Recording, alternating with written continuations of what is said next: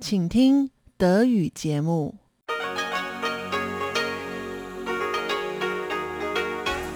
Hier ist Radio Taiwan International. Herzlich willkommen zum 30-minütigen deutschen Programm von Radio Taiwan International. Am Mikrofon begrüßt Sie Tatjana Romig. Folgendes haben wir heute am Donnerstag, den 19. August, für Sie im Programm. Zuerst die Nachrichten des Tages, gefolgt von Taiwan 3D.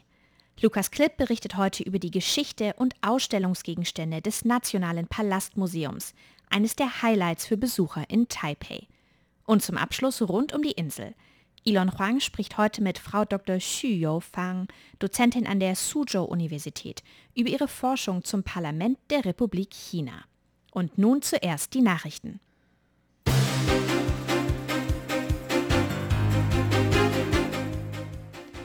Sie hören die Tagesnachrichten von Radio Taiwan International. Die Schlagzeilen. Taiwans Minister nehmen an APEC-Treffen teil. NGOs verurteilen Verhaftung Studierender in Hongkong. Und Epidemie-Kommandozentrum und AIT diskutieren öffentliche Gesundheit.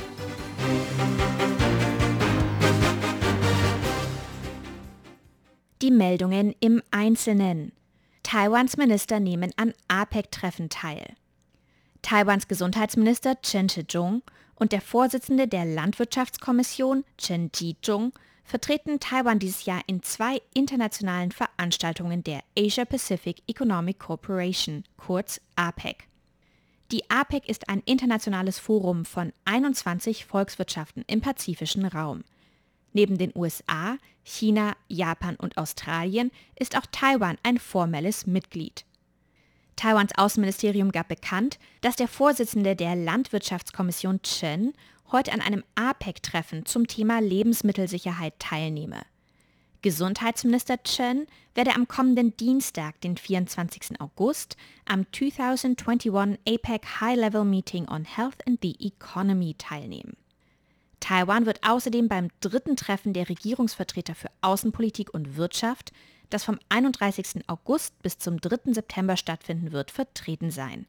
Das Außenministerium gab an, dass das Treffen Handelsliberalisierung, nachhaltiges Wachstum, Innovation und Digitalisierung thematisieren werde.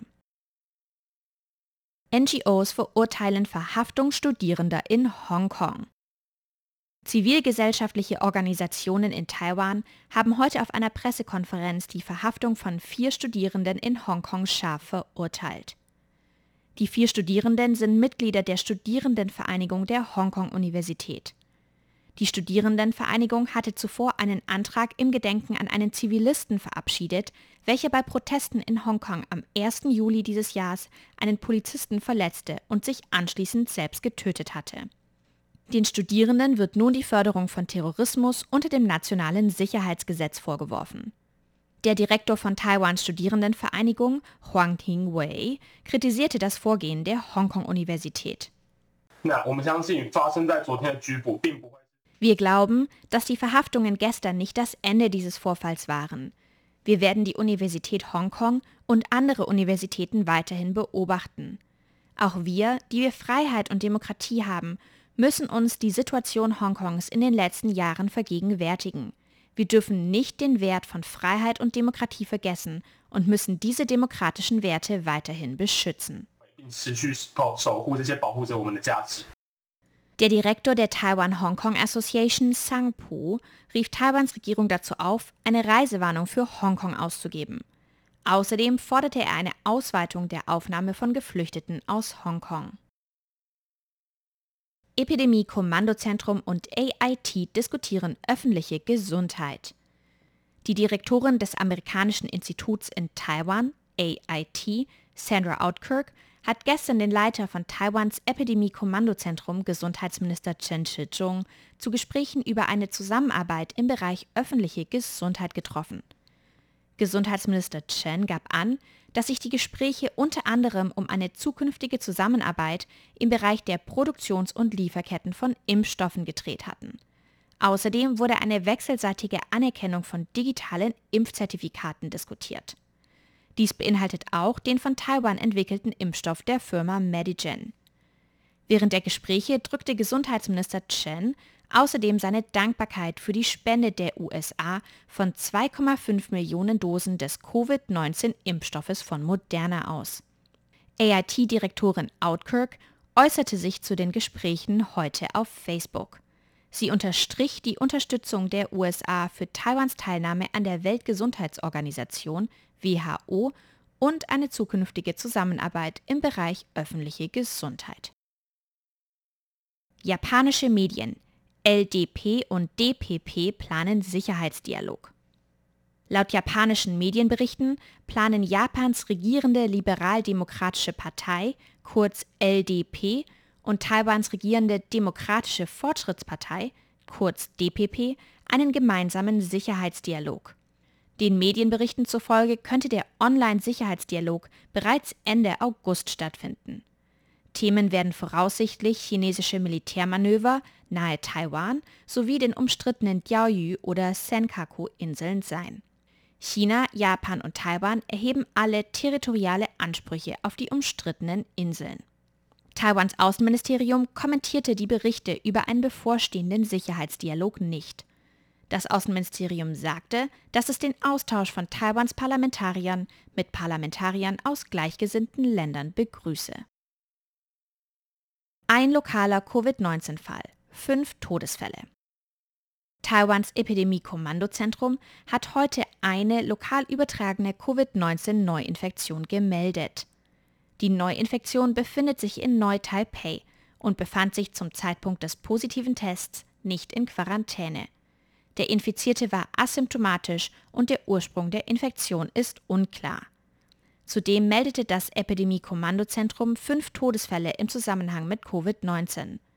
Damit steigt die Zahl der Toten seit Beginn der Pandemie im vergangenen Jahr in Taiwan auf 826. Außerdem registrierten die Gesundheitsbehörden fünf importierte Covid-19-Fälle bei Reisenden aus dem Iran, Litauen, den USA, den Vereinigten Arabischen Emiraten und Vietnam. Damit wurden in Taiwan seit Beginn der Pandemie im vergangenen Jahr 15.897 Covid-19-Infektionen bestätigt.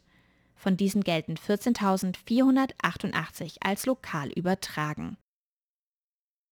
Und nun zur Börse. Nach einem leichten Aufschwung gestern hat sich heute an Taiwans Aktienmarkt wieder der negative Trend der vorangegangenen Tage durchgesetzt. Bereits zu Beginn des Handelstages startete der TAIEX mit einem Minus von knapp 49 Punkten. Am Ende des Handelstages schloss der TAIEX dann mit einem Minus von 450 Punkten bei 16.375. Das entspricht Verlusten von 2,68 Prozent. Das Handelsvolumen betrug 431 Milliarden Taiwan-Dollar. Das entspricht ca. 15,5 Milliarden US-Dollar oder 13,2 Milliarden Euro.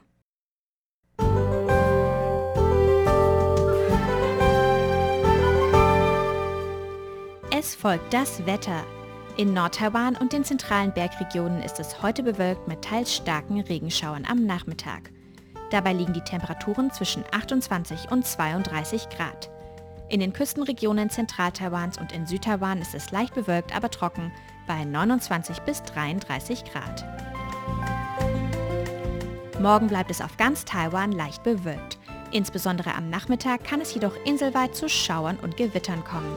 Die Temperaturen liegen auf ganz Taiwan zwischen 25 und 32 Grad. Das waren die Nachrichten am 19. August 2021.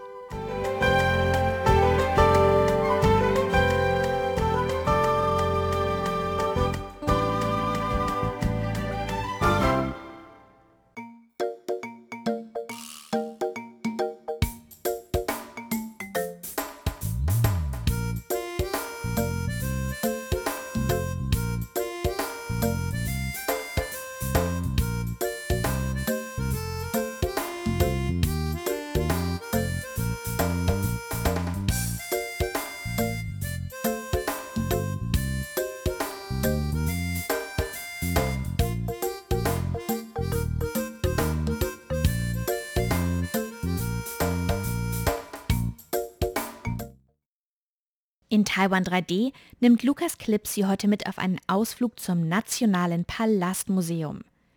Das Nationale Palastmuseum ist eine der Hauptattraktionen in Taipei, sowohl für taiwanische als auch für ausländische Besucher. Lukas Klipp verrät Ihnen heute mehr über die Geschichte des Museums und die einzelnen Ausstellungsgegenstände.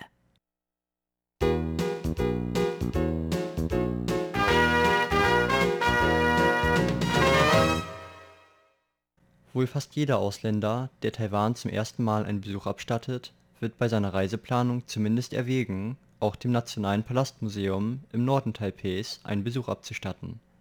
Zu Recht, denn mit seinen über 700.000 Artefakten und Schriftstücken ist die Sammlung des Museums eine der umfangreichsten auf der ganzen Welt. Da das Museum in der Nähe meiner Universität liegt, habe auch ich ihm bereits mehrere Male einen Besuch abgestattet was ich gesehen habe, stellt aber dennoch lediglich die Spitze des Eisberges dar. Die Artefakte des Nationalen Palastmuseums haben eine lange Geschichte aufzuweisen. Schon in der Song-Dynastie vor etwa 1000 Jahren begannen die Kaiser Chinas, die edelsten Gemälde, Bronzeobjekte, Kalligraphien und andere wertvolle Artefakte aus dem ganzen Kaiserreich anzusammeln. In der Qing-Dynastie wurden die Sammlungen um weitere Schätze erweitert und für Jahrhunderte hinter den gut bewachten Toren der verbotenen Stadt Pekings verschlossen, wo sie nur von der kaiserlichen Familie und einigen besonderen Gästen begutachtet werden konnten. Als der letzte Kaiser zum Ende der Chinesischen Revolution schließlich abdankte, wurden die Schätze zum ersten Mal für die Öffentlichkeit zur Schau gestellt. Allerdings nur für kurze Zeit. Denn als die Japaner im Jahre 1931 in die Mandschurei einmarschierten, mussten die bis dahin im Kaiserpalast verwahrten Gegenstände schnell an einen sicheren Ort im Süden Chinas befördert werden. Die Schätze mussten mehrmals transportiert werden, manchmal sogar mit Ochsenkarren oder per Floß, da die Schlachtlinien sich im Laufe der Kriegsjahre mehrmals verschoben. Dennoch gingen glücklicherweise fast keine der Schätze verloren. Im Jahr 1945 verlor Japan den Zweiten Weltkrieg und sah sich gezwungen, seine in China eroberten Gebiete wieder zurückzugeben doch der seit vielen Jahren andauernde Bürgerkrieg in China hatte noch immer kein Ende gefunden. Schließlich entschied sich Chiang Kai-shek, der Führer der Kuomintang, dazu, einen Teil der Schätze nach Taiwan zu verfrachten. Der Plan wurde vom Dezember 1948 bis zum Februar 1949 in die Tat umgesetzt. In den folgenden Jahren wurden die Schätze fürs erste in einem Warenlager in Taiwan versteckt im Jahre 1965 öffnete schließlich das Nationale Palastmuseum seine Pforten. Das Nationale Palastmuseum Taiwans sollte hier nicht mit dem Palastmuseum in der verbotenen Stadt Pekings verwechselt werden, denn es handelt sich hierbei um zwei unabhängige Museen. Ursprünglich war das Nationale Palastmuseum allerdings ein Teil des Pekinger Palastmuseums. Es spaltete sich als Ergebnis des Chinesischen Bürgerkrieges vom Museum in Peking ab Heutzutage drängen mehrere Millionen Besucher aus aller Welt nach Taipeh, um selbst einen Blick auf die historischen Artefakte werfen zu können. Das Museum wurde in einem eleganten, komplexen Architekturstil nach klassisch chinesischer Bauart entworfen, wie etwa an dem Walmdach oder den türkisgelben Dachziegeln zu erkennen ist. Im Rahmen mehrerer Renovationen wurde das Museum weiter ausgebaut Heutzutage können im Museumsinneren gleichzeitig über 6000 Gegenstände ausgestellt werden. Aus welchem Land man auch stammen mag, muss man sich beim Besuch des Museums keine Sorgen darum machen, die Erklärung der Gegenstände nicht zu verstehen. Denn beim Eintritt hat man die Möglichkeit, sich ein Übersetzungsgerät zu leihen, welches ein Sortiment vieler verschiedener Sprachen und Dialekte, darunter natürlich auch Deutsch, aufweist. Auch eine Version für Kinder mit vereinfachten Erklärungen ist verfügbar diese Geräte bieten sich besonders für jene Menschen an, die keine Lust haben, sich den ganzen Tag über durch trockene englische Texte zu kämpfen. Betritt man das Museum, kann man im ersten Stock eine Galerie begutachten, welche informative Hintergründe über die verschiedenen Dynastien Chinas und seine mehr als 5000-jährige Geschichte bietet. Außerdem kann man im ersten Stock eine Sammlung seltener Bücher und religiöser Skulpturen bestaunen. Im zweiten Stock wiederum kann man eine Vielzahl chinesischer Keramiken begutachten welche bis in die Jungsteinzeit zurückreichen. Auch Kalligraphie, Gemälde und ein interaktives Video sind auf diesem Stockwerk zu entdecken. Bronzeobjekte, Schmuck, Waffen sowie Jadeskulpturen sind wiederum im dritten Stockwerk aufzufinden. Hier findet man auch das wohl bekannteste Ausstellungsstück des Museums vor. Die Rede ist von dem Jadekohl, einem der sogenannten Drei Schätze des Nationalen Palastmuseums. Die zwei anderen Schätze umfassen den sogenannten Fleischstein, ein Achatstein, welcher ein Stück Fleisch imitiert, und das Dinggefäß des Herzogs Mao. Die keine 20 Zentimeter umfassende, einem Chinakohl ähnelnde Skulptur wurde während der Qing-Dynastie erschaffen. Was macht den Jadekohl aber so berühmt? Ein Grund ist sicherlich die Perfektion, mit welcher der Skulpteur des Kohls die natürlichen Farben der Jade verwendete, um die Echtheit des Kohls zur Geltung zu bringen. Hinter dem Jadekohl verbirgt sich allerdings auch eine kleine Geschichte. Allgemein wird reinfarbiger Jade der höchste Wert zugesprochen, weil sie in der Natur deutlich seltener vorzufinden ist. Mehrfarbige Jade, wie im Falle des Jadekohls, ist wiederum weniger wertvoll. Doch der Skulpteur des Jadekohls schaffte es, gerade diese Vielfarbigkeit und die Unebenheiten der Jade zu nutzen, um eine Skulptur zu erschaffen, welche mit einem einfarbigen Stück Jade nicht hätte erschaffen werden können. Man kann den Jadekohl also als eine Metapher verstehen, dass gerade die Makel es sind, welche einen Menschen einzigartig machen und bei richtiger Verwendung die wahre Schönheit eines Menschen zum Vorschein bringen können. Schaut man genau hin, kann man in den Blättern des Jadekohls außerdem eine Laubheuschrecke und eine Wanderheuschrecke entdecken, welche in Taiwan und China großen Nachwuchs symbolisieren. Der Jadekohl ist unter den Besuchern so beliebt, dass man sich darauf gefasst machen muss, einige Zeit anzustehen, um ein Foto des Kohls in seiner Vitrine machen zu können. Die Artefakte des Palastmuseums werden häufig ausgewechselt. Was die Schriftstücke angeht, ist dies sogar notwendig, denn aufgrund ihres Alters sind einige Schriftstücke des Museums bereits sehr porös nach einer Ausstellung von 90 Tagen werden sie deshalb gegen andere Schriften ausgetauscht und müssen für einen Zeitraum von mindestens 1,5 Jahren repariert werden. Es würde deshalb viele Jahre dauern, die Gesamtheit der zigtausenden Bronze und Porzellanobjekte, Gemälde, Kalligraphien, Jadeschnitzereien sowie Bücher, Dokumente und Tagebücher der Imperialen Bücherei einzusehen. Auch die drei großen Schätze des Palastmuseums, der Jadekohl, der Fleischstein und das Dinggefäß des Herzogs Mao werden nicht jeden Tag ausgestellt, weshalb man sich vor seiner Anreise auf der Webseite des Museums vergewissern sollte, ob die erwünschten Gegenstände am Tag des Besuches auch betrachtet werden können. Will man eine Pause von den Jahrtausenden chinesischer Handwerkergeschichte nehmen, bietet sich ein Besuch des Sanshitang-Teehauses auf der höchsten Etage des Gebäudes an, in welchem man vielerlei Teesorten, Dim-Sum-Snacks und andere Köstlichkeiten genießen kann der Komplex des Palastmuseums beinhaltet außerdem den knapp 1,9 Hektar umfassenden Zhoushan-Garten, eine Nachahmung der Gärten der Song-Dynastie. Hier kann man sich unter anderem an chinesischen Pavillons und verschiedenen Teichen erfreuen, in welchen Karpfen und manchmal auch Schwäne zu entdecken sind. Offiziellen Statistiken zufolge dauert es etwa zwölf Jahre, bis alle Gegenstände der Sammlung des Nationalen Palastmuseums einmal ausgestellt werden können Will man einen bestimmten Gegenstand begutachten, so kann es also sein, dass man als Besucher nur einmal in seinem Leben die Gelegenheit dazu hat. Auch wenn man Taiwan deshalb schon zum zweiten oder dritten Mal einen Besuch abstattet, so sollte man einen erneuten Besuch des Museums deshalb nicht von vornherein ausschließen. Übrigens, was viele Besucher nicht wissen, ist, dass das Nationale Palastmuseum im Jahr 2004 auch die Errichtung eines südlichen Museumszweigs begann dieser liegt in der Stadt Chiayi nördlich von Tainan und ist bei einem Besuch der südlichen Gefilde Taiwans ebenfalls ein Abstecher wert.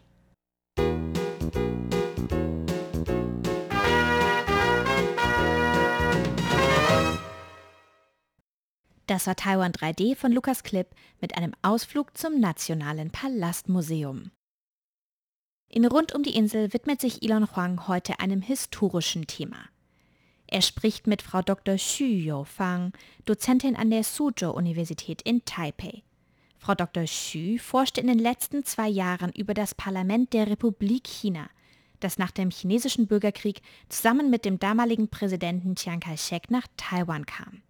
Mehr dazu heute in Rund um die Insel. Rund um die Insel. Herzlich willkommen zu der heutigen Ausgabe von Rund um die Insel. Am Mikrofon begrüßt Sie Ilong Huang. Taiwan ist heutzutage eine voll funktionierende Demokratie mit einem Parlament, das alle vier Jahre in freien Wahlen vollständig neu gewählt wird. Doch das war nicht immer so. Weder war Taiwan bzw. die Republik China in den Jahren nach dem Zweiten Weltkrieg und dem chinesischen Bürgerkrieg eine Demokratie, noch wurde das Parlament damals regelmäßig neu gewählt. Jetzt wollte das Parlament Taiwans etwas mehr über seine Vergangenheit wissen und rief ein Forschungsprojekt dazu ins Leben. Beteiligt an dem Forschungsprojekt war meine heutige Gesprächspartnerin, Frau Dr. Xu Fang, Dozentin an der Suzhou-Universität in Taipei. Da die Covid-19-Pandemie immer noch nicht ganz überwunden ist und wir weiterhin einige Sicherheitsvorkehrungen beachten müssen oder wollen, haben wir dieses Interview per Telefon durchgeführt. Zunächst erklärt uns Frau Dr. Xu die Details zu diesem Projekt und wie es zu diesem Projekt gekommen ist. In diesem Projekt geht es um äh, das erste Parlament der Republik China, nachdem sie von Mao aus China vertrieben worden ist und ins Exil nach Taiwan ging. Die meisten ihrer Hörer wissen wahrscheinlich, dass die Republik China nach der Niederlage im Bürgerkrieg mit der chinesischen kommunistischen Partei im Jahr 1949 den ganzen Regierungsapparat nach Taiwan brachte. Sie erhob jedoch weiterhin den Anspruch, das ganze China zu vertreten. Das ist aber ein Anspruch, der heute nur noch in taiwanesische Satire-Sendungen gesprochen wird. Und das Parlament, also der Legislative Yuan, wie es in der Verfassung heißt, konnte seitdem bis Anfang der 90er Jahre nie ganz neu gewählt worden. Genau weil das Parlament ja den Herrschaftsanspruch der Republik China über ganz China legitimieren sollte. Das Parlament war nämlich in China gewählt worden und vertrat deshalb den Volkswillen in, in China, äh, aber in Anführungsstrichen. Ich sage Anführungsstriche, denn die Wahlen fanden eigentlich in Zeiten vom Bürgerkrieg statt. Manche von den Volksvertretern wurden gar nicht äh, verfahrensmäßig gewählt, sondern einfach lokal ernannt. Und für Taiwan war diese Entwicklung natürlich problematisch. Äh, Taiwan zahlte für alle staatliche Ausgaben der Republik China, aber es hat anteilsmäßig nur sehr wenige Volksvertreter in diesem Parlament. Dadurch entstand auch eine Entwicklung, die vergleichbar ist mit der, die zum Unabhängigkeitskrieg in den USA führte. Äh, die Taiwanesen forderten No Taxation without Representation, also keine Steuerzahlungen, wenn wir nicht im Parlament vertreten sind. Der Unabhängigkeitsanspruch Taiwans gegenüber China kann auch unter diesem Aspekt verstanden werden. Es ging äh, zunächst mal um die Republik China, nicht die Volksrepublik China. Allerdings wurden diese Forderungen der Taiwanesen bis in die 1990er Jahre nie wirklich ernst genommen. Man versuchte, das alte Parlament um jeden Preis zu erhalten.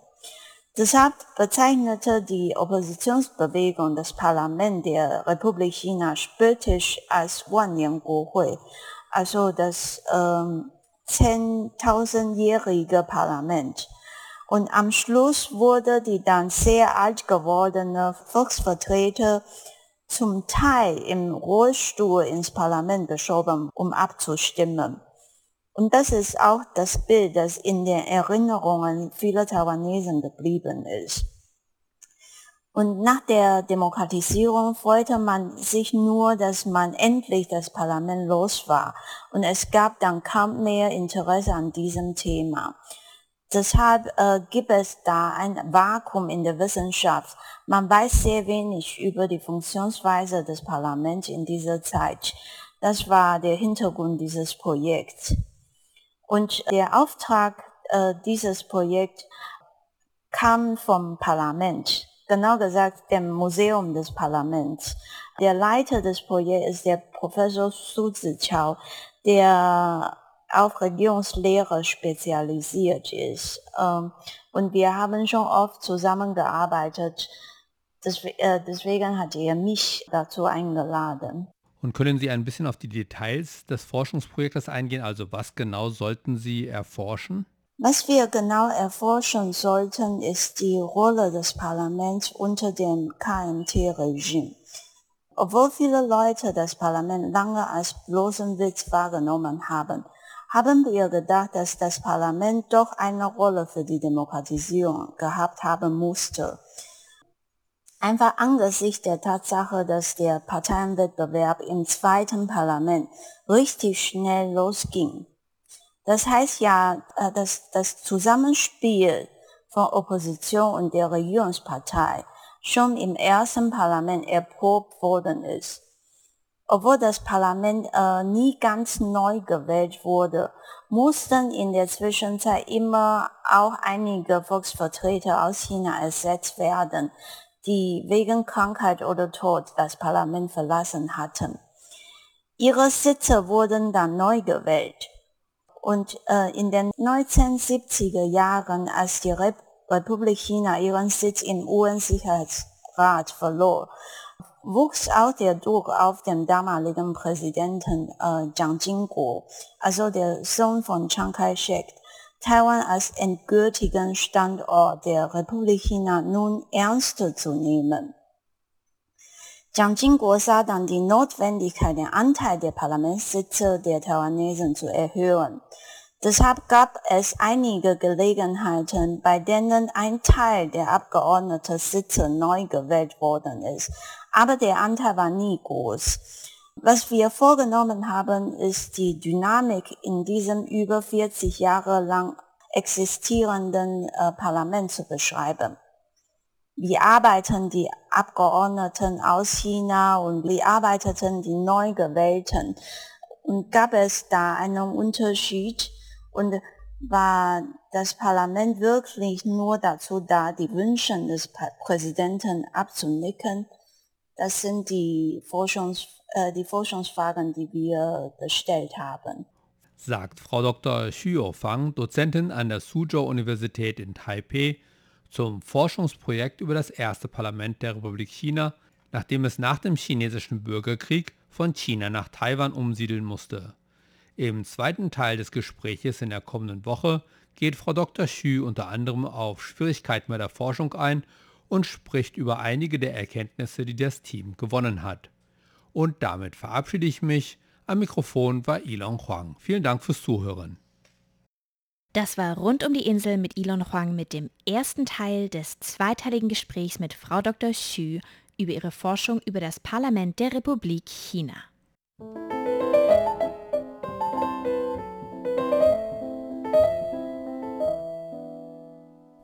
Sie hörten das deutschsprachige Programm von Radio Taiwan International am Donnerstag, den 19. August 2021.